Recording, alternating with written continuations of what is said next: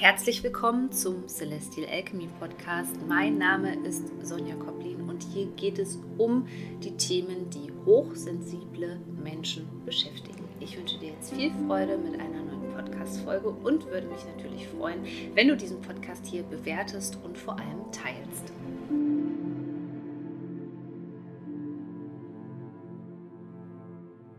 Herzlich willkommen zu einer neuen Podcast-Folge und gleich zu Beginn eine Ankündigung. Um den Zeitpunkt der Sommersonnenwende am 21.06 bekommt dieser Podcast hier einen Relaunch und wird sich ab diesem Zeitpunkt Feingefühl Podcast nennen. Also wundere dich nicht, wenn sich das Podcast-Cover verändert und auch der Name dieses Podcasts.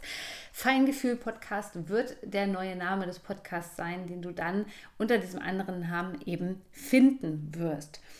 Und heute geht es um ein Thema, was natürlich so feinfühlige, hochsensible Menschen begleitet, nämlich der Umgang mit toxischen Menschen. Und ich möchte dir heute auf einer energetischen Ebene vorstellen, was passiert, wenn du vielleicht mit diesen toxischen Menschen in einer Partnerschaft bist, wenn du mit diesen toxischen Menschen aufgewachsen bist. Das heißt, wenn ein Elternteil zum Beispiel ein Narzisst war oder sogar beide Elternteile narzisstisch waren. Denn das sind sich viele Menschen, nicht bewusst. Also ich könnte mir vorstellen, dass du vielleicht so eine kleine Vorahnung davon hast, dass es sowas geben könnte, aber eben dich gar nicht traust, überhaupt darüber zu sprechen, weil es wirklich ein bisschen abgedreht klingt. Aber das, worüber ich heute mit dir sprechen möchte, das kennen wir sogar aus der Psychologie, nur es ist eben nicht bekannt, weil wir kennen es eigentlich aus der Psychoanalyse. Ich habe mich sehr intensiv mit dem Thema auseinandergesetzt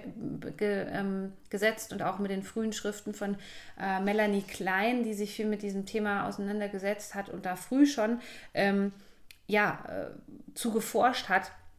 Genauer genommen ist das schon, ja, äh, vor ein paar Jahrzehnten ähm, erforscht worden und in den Raum geworfen worden und auch mit der Psychoanalyse von äh, Sigmund Freud hat das Ganze ja ähm, auf jeden Fall Aufmerksamkeit bekommen und wird heute im Zuge der Traumaforschung beispielsweise immer wieder aufgegriffen. Worüber ich heute sprechen möchte, ist, was passiert, wenn wir Menschen um uns herum haben, die sich ihrer blinden Flecke nicht bewusst sind und auch nicht daran arbeiten können, was eben zum Beispiel typisch für Narzissten ist, dass die ja ganz viel projizieren. Was passiert dann mit uns als hochsensible Menschen, gerade dann, wenn wir uns nicht genügend abgrenzen können? Und du hast es vielleicht schon mitbekommen, mein aktueller Kurs beschäftigt sich genau mit diesem Thema, ist also die Lösung für dieses Problem sozusagen, nämlich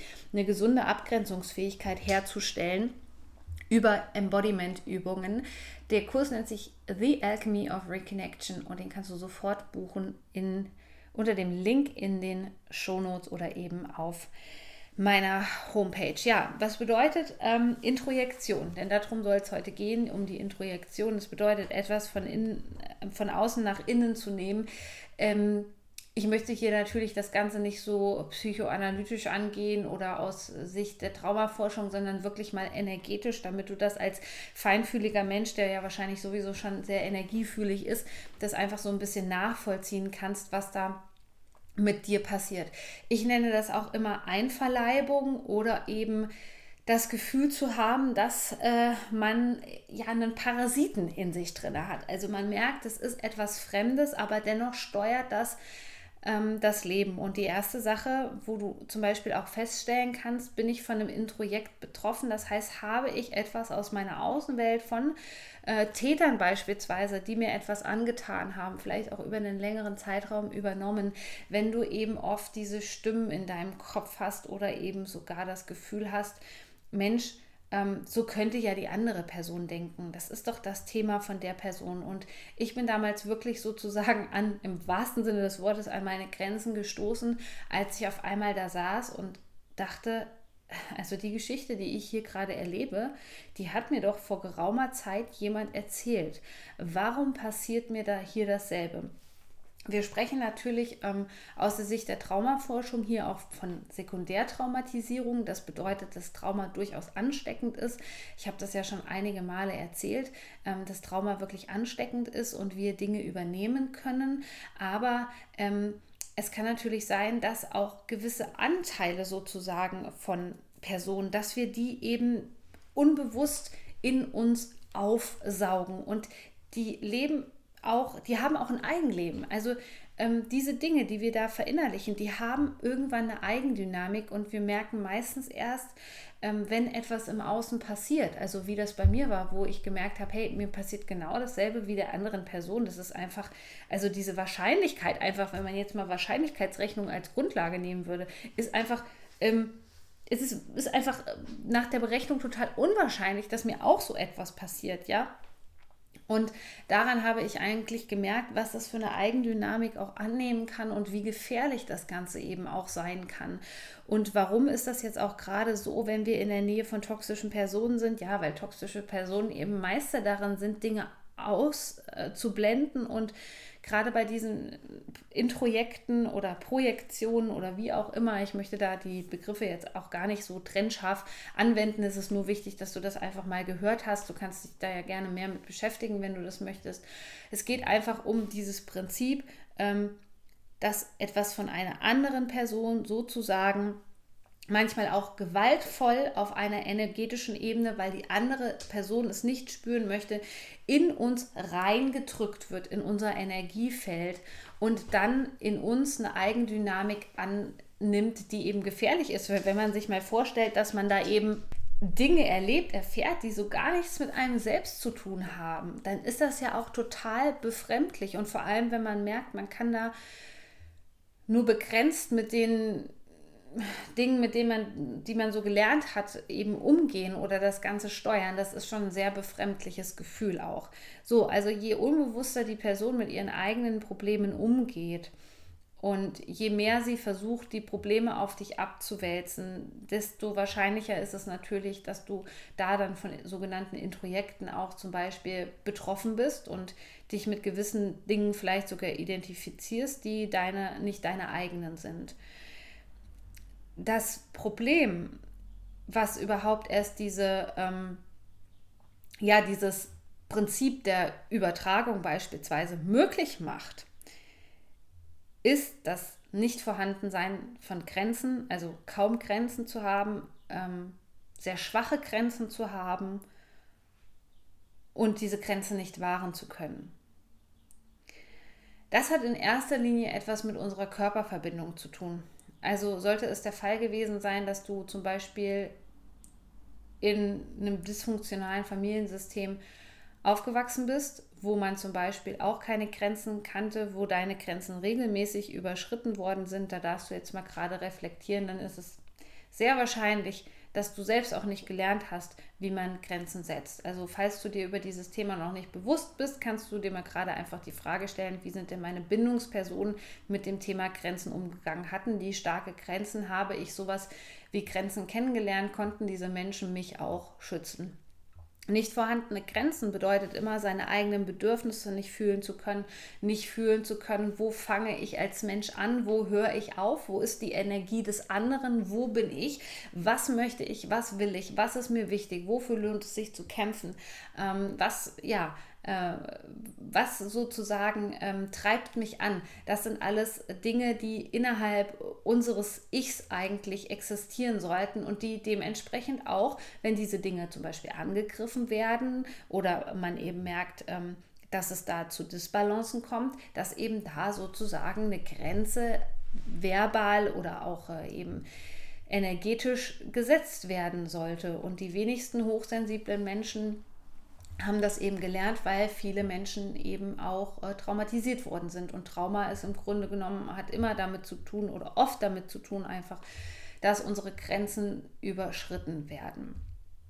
Und dann ist es natürlich für ähm, Personen, die selbst nicht, äh, keine gute Selbstreflexion haben und eben sich auch nicht mit so etwas wie Persönlichkeitsentwicklung etc. pp interessieren, dann ist es für die natürlich ein ganz leichtes Spiel, ähm, ja, ihre inneren Dämonen sozusagen, ihre Parasiten in uns einzulagern. Also die Grenzen ähm, zu setzen ist extrem wichtig, um dich schützen zu können.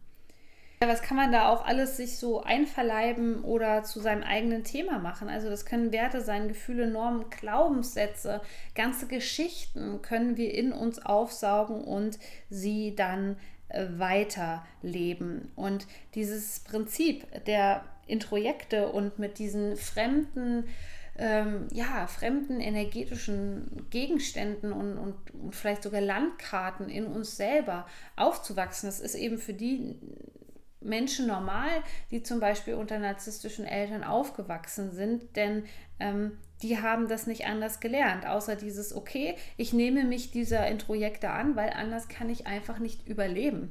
Es ist also eine Art Überlebensmechanismus, den wir eben im Erwachsenenalter überwinden denn im schlechtesten Fall kommt es eben dazu, dass wir alle anderen Menschen schützen, nur nicht uns selbst. Und das geht eben so weit, dass wir so sehr auch in der inneren Landkarte von einem Täter drinne sind, der uns etwas angetan hat, gerade wenn wir unter narzisstischem Missbrauch gelitten haben, dass wir überhaupt nicht in der Lage sind, diese Menschen in irgendeiner Art und Weise ähm, als Täter darzustellen, sondern diese Menschen immer wieder in Schutz nehmen, weil wir sogenannte Introjekte von ihnen haben. Und das ist sehr, sehr schädlich. Das bedeutet im Grunde genommen, dass du vielleicht auch unbewusst immer wieder die Täter ähm, in Schutz nimmst und Täterschutz betreibst.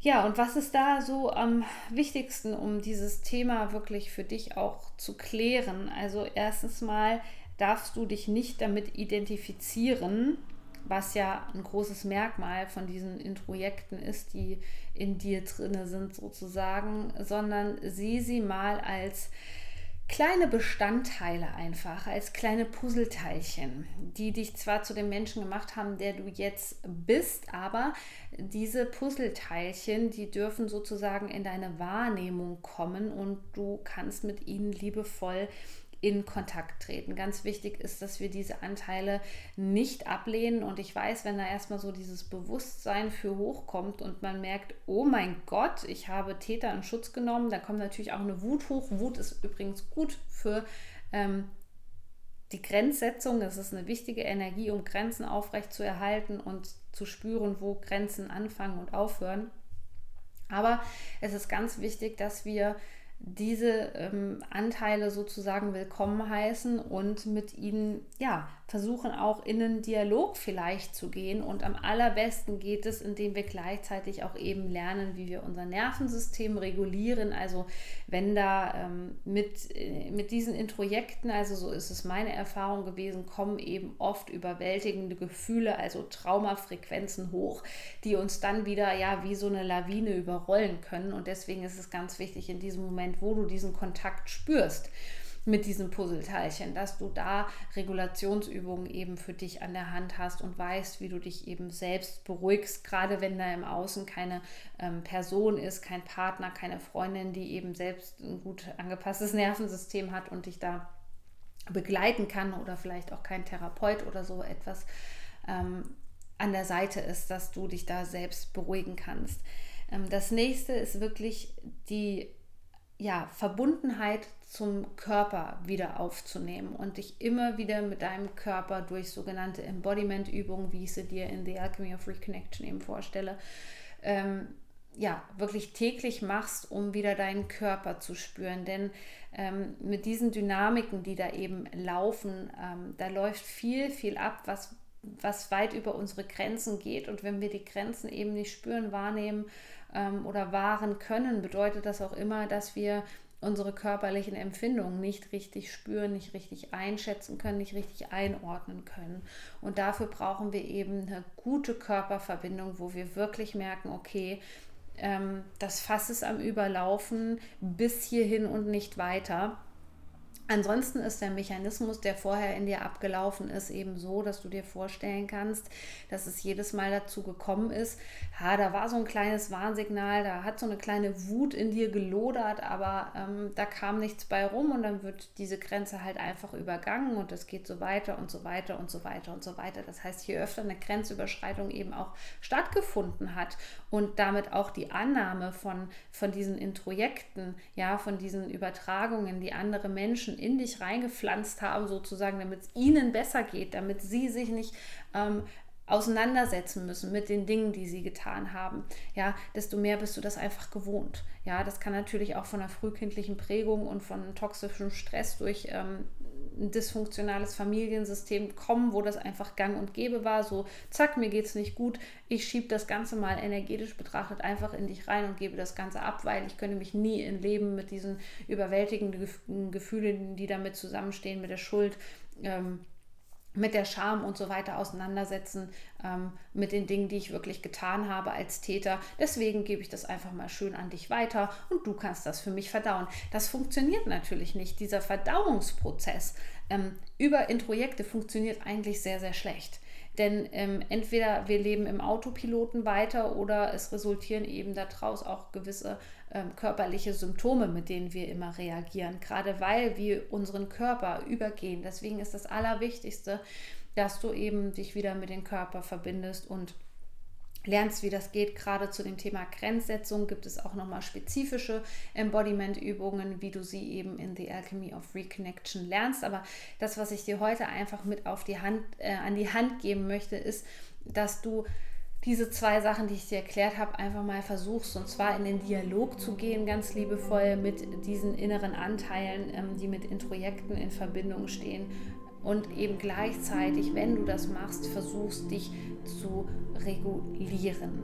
Und jetzt freue ich mich natürlich, wenn wir uns bei einer weiteren Podcast-Folge wieder hören. Bis dann, deine Sonja.